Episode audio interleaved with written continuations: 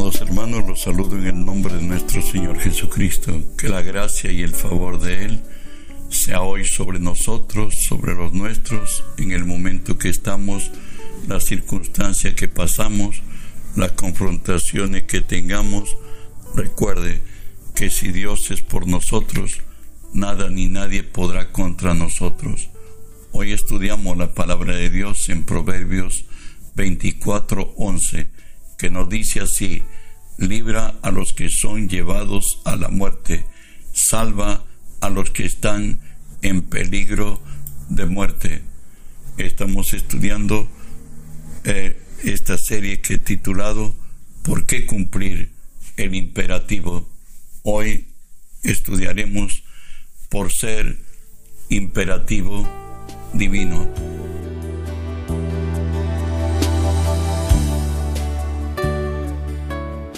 Mateo 28, 18 al 20 nos dice así. Por cierto, habla de Jesús resucitado. Y Jesús se acercó y les habló diciendo, Toda potestad me es dada en el cielo y en la tierra.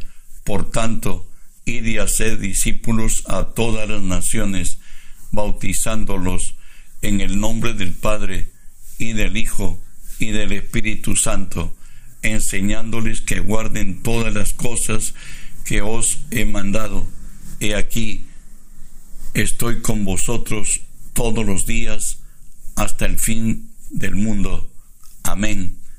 Bueno, el Jesús, hombre, Dios hecho hombre, Él fue el siervo de Dios, hoy exaltado, Él está sobre todo, en todo y por todo, como lo dice Efesios 1:20 en adelante al 22, la cual operó en Cristo, resucitándolo de los muertos y sentándole a su diestra sobre todo en los lugares celestiales, sobre todo principado y autoridad y poder y señorío y sobre todo nombre que se nombra no solo en este siglo, sino también en el venidero y sometió todas las cosas bajo sus pies y dio por cabeza sobre todas las cosas a la iglesia. Hoy Jesús es el Señor, es el soberano de los cielos y de la tierra. Él estar a la diestra quiere decir tener autoridad, poder y dominio sobre todo lo creado, sobre lo visible y lo invisible. Y de ahí que en Filipenses 2.9 nos dice lo que Dios su Padre le concedió en gracia por el sacrificio perfecto obrado por él en la cruz del Calvario, por lo cual Dios también le exaltó hasta lo sumo y le dio un nombre que es sobre todo nombre, para que en el nombre de Jesús se doble toda rodilla de los que están en los cielos y en la tierra y debajo de la tierra, y toda lengua confiese que Jesucristo es el Señor para la gloria de Dios Padre. Hoy Él ha sido exaltado en gloria, Él es el amo del universo, Él es el número uno, Él es el Señor. Jesús dijo esto ya en Juan 15, 1 y 2, yo soy la vid verdadera y mi Padre es el labrador todo pámpano que en mí no lleva fruto, lo quitará, y todo aquel que lleva fruto, lo limpiará para que lleve más fruto. En los viñedos naturales, el viñador se dice que siempre anda con en tiempo ya que hay la producción de, de la uva, todo pámpano el racimo donde va injertado las uvas es el pámpano.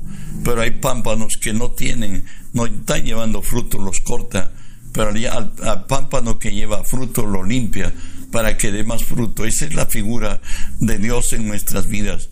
Cuando empezamos a dar fruto, Dios empieza a tratar nuestra vida de tal manera que reproduzcamos más frutos y a veces entendemos por el contrario que por qué siendo que hoy trabajo para Dios, hoy oro mucho, hoy predico bastante, me han venido n problemas, es que Satanás sabe de que tú o yo y quien estemos ya identificados con Cristo va a amedrentarnos, pero la palabra no dice someteos a Dios, resistir al diablo, y él huirá de vosotros.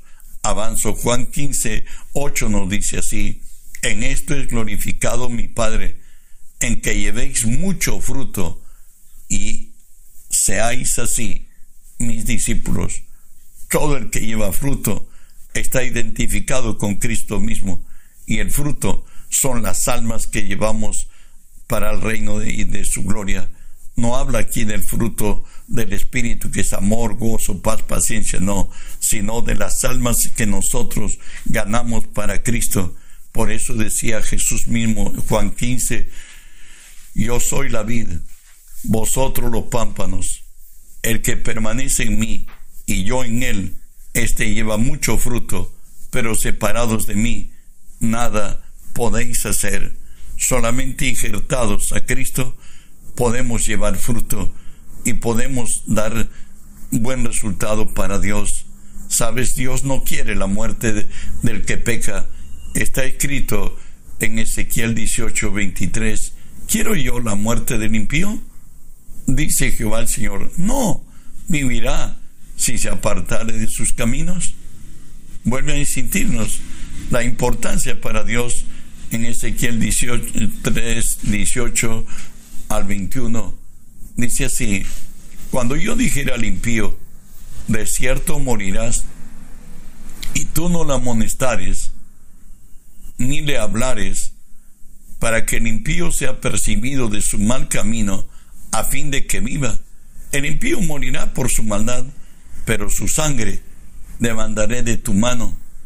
Pero si tú amonestares al impío, y él no se convirtiere de su impiedad y su mal camino, él morirá por su maldad, pero tú habrás librado tu alma. Si el justo se apartare de su justicia, hiciere maldad y pusiere yo tropiezo delante de él, él morirá, porque tú no le amonestaste. En su pecado morirá, y sus justicias que había hecho no vendrán en, en memoria, pero su sangre demandaré de tu mano. Pero si el justo amonestares para que no peque y no pecare, de cierto vivirá, porque fue amonestado, y tú habrás librado tu alma. En otras, ¿qué nos está diciendo Dios?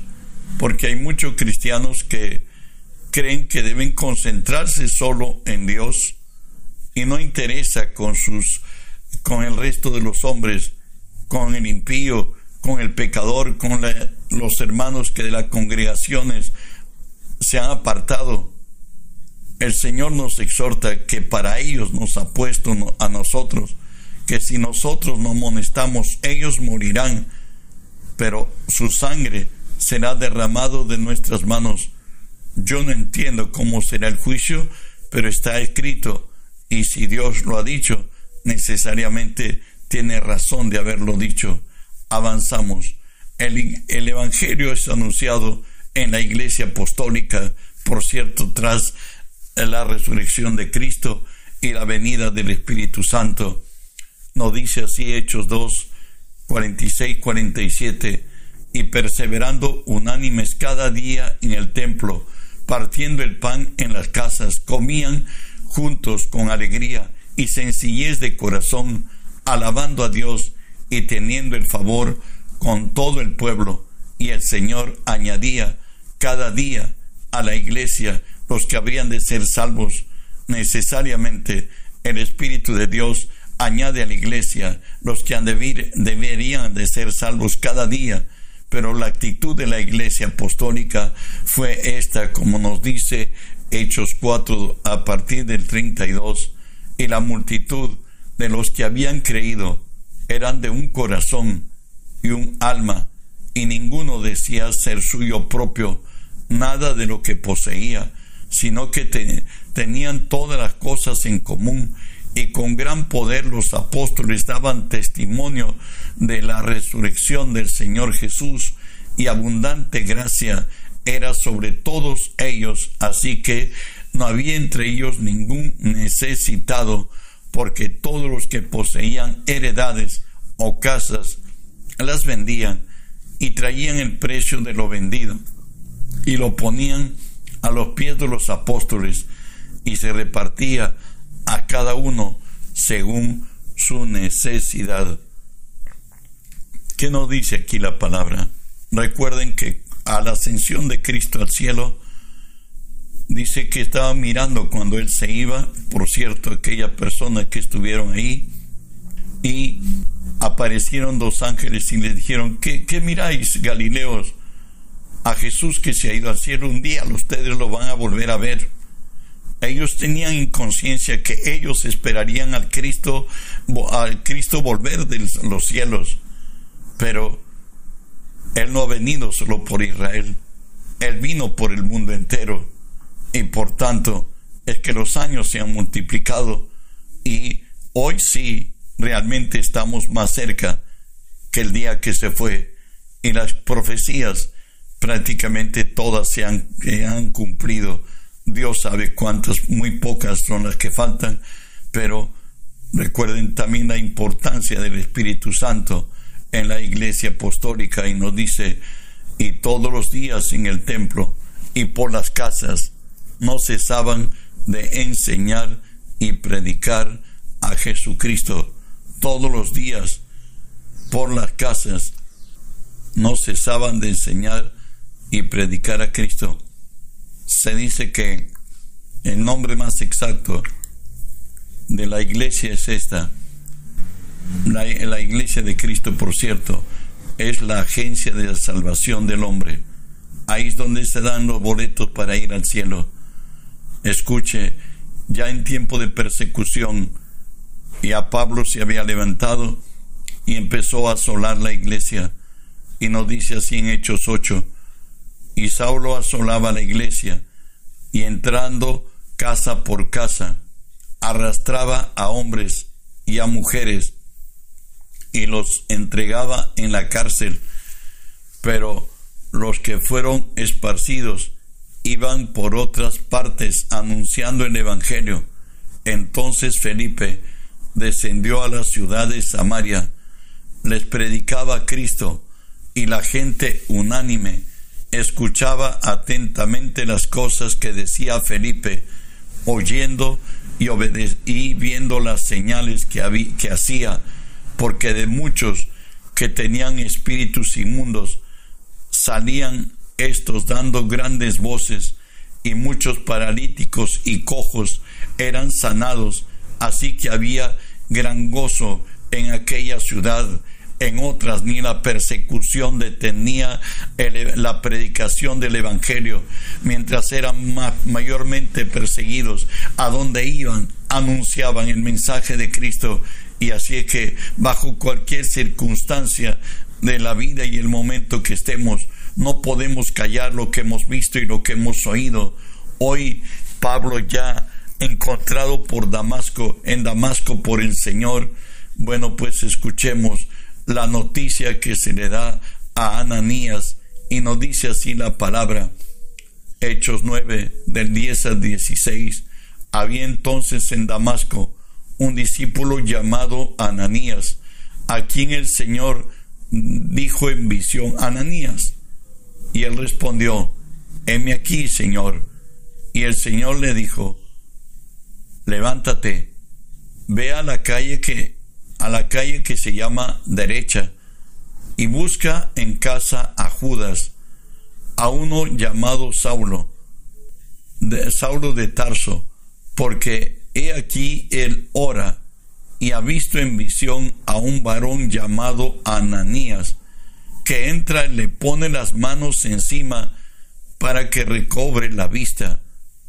Entonces Ananías respondió, Señor, He oído de muchos acerca de este hombre, cuántos males ha hecho a tus santos en Jerusalén, y aún tiene autoridad de los principales sacerdotes para prender a todos los que invocan tu nombre. El Señor le dijo, ve, porque instrumento escogido me es este, para llevar mi nombre en presencia de los gentiles y de reyes y de los hijos de Israel, porque yo le mostraré cuánto le es necesario padecer por mi nombre.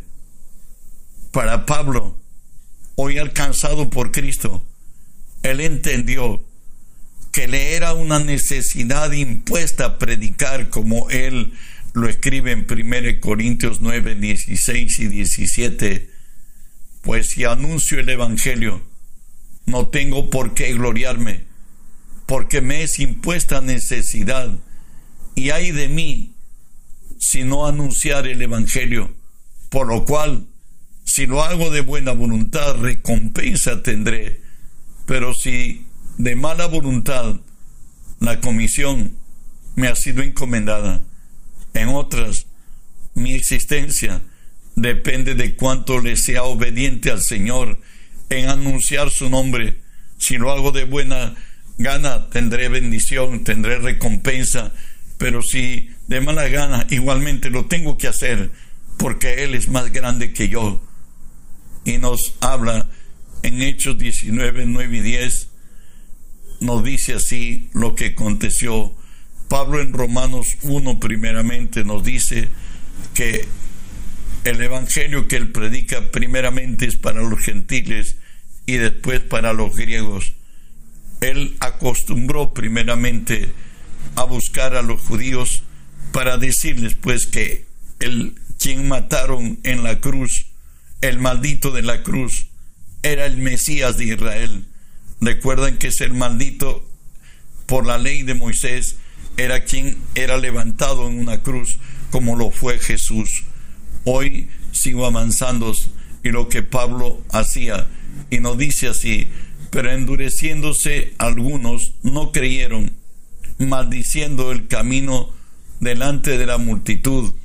Se apartó Pablo de ellos y separó a los discípulos discutiendo cada día en la escuela de uno llamado tirano. Así continuó por espacio de dos años de manera que todos los que habitaban en Asia, judíos y griegos, oyeron la palabra del Señor Jesús. Para Pablo y sus discípulos, por cierto, de Pablo, Jesús no dijo que vayamos a ganar almas, sino que hagamos discípulos. Y Pablo lo entendió. Un discípulo es alguien, uno como, como nosotros, lo hemos formado. Y hoy Él envió y llenó en dos años todo un continente, el Asia Menor, lo llenó de Cristo. Por ello él decía en Romanos 1.16, porque no me avergüenzo del Evangelio, porque es poder de Dios para salvación a todo aquel que cree, al judío primeramente y también al griego.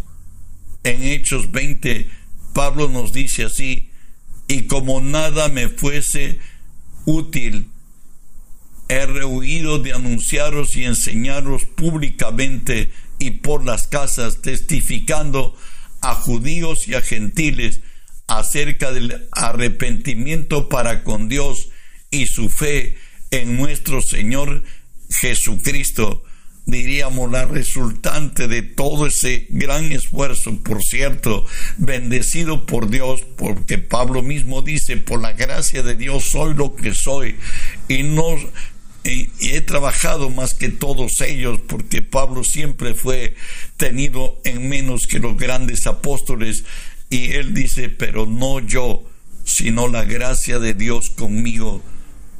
Termina él escribiendo a los romanos, Romanos 15 del 17 al 21.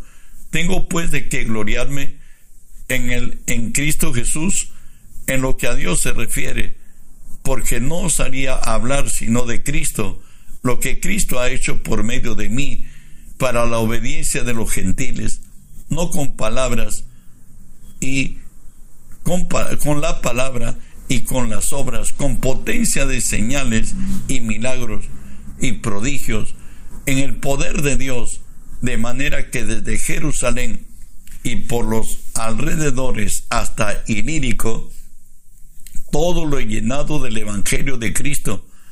Y de esta manera me esforcé a predicar el Evangelio, no donde Cristo hubiese sido nombrado, para no edificar sobre fundamento ajeno, sino, como está escrito, aquellos a quienes nunca le fue anunciado acerca de él, verán, y los que nunca han oído de él, entenderán. Pablo dice que él llenó todo el mundo conocido de su tiempo, lo llenó de Cristo desde Jerusalén hasta el Ilírico. Se dice que todo el imperio que, que Alejandro el Grande llenó,